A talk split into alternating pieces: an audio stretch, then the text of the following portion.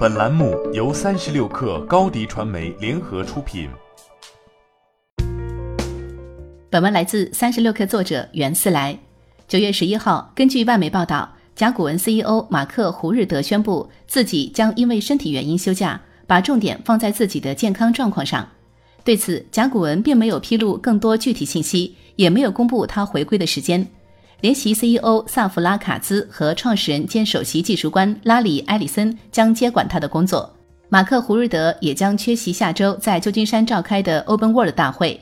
在这个时间点，马克胡瑞德的离开显得有些微妙。早些时候，甲骨文公布了2020年第一季度的财报，显示其净利润下跌了百分之六，从去年的227亿美元（约合人民币1615亿美元）下降到了214亿（约合人民币1522亿）。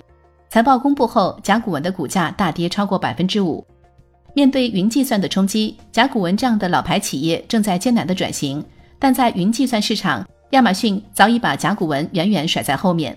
但其实，作为企业服务的老牌公司，在弊端上云方面，甲骨文本来有一手好牌。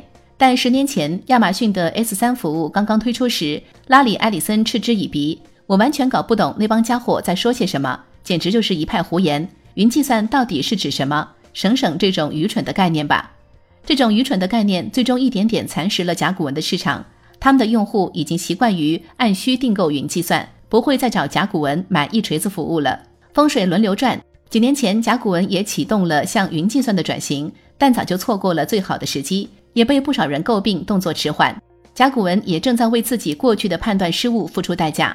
去年甲骨文损失了一员大将。二号人物负责云转型战略的总裁兼产品负责人托马斯·库里安离职，转头加入了谷歌云。除了高层动荡，甲骨文也开始启动了裁员计划。五月初，甲骨文确认中国区首批裁员九百余人。两周过后，甲骨文又在西雅图办公室解雇了三百名员工。这是甲骨文云计算团队全面压缩计划的一部分。云计算、移动互联网的兴起，让不少老牌公司都应对乏力。和甲骨文类似。IBM、英特尔也在艰难转身，只是在如此快节奏的发展速度中，他们已经出现了疲态。欢迎加入三十六氪官方社群，添加微信 baby 三十六氪 b a b y 三六 k r，获取独家商业资讯，听大咖讲风口，聊创业，和上万客友一起交流学习。高迪传媒，我们制造影响力，商务合作。请关注新浪微博高迪传媒。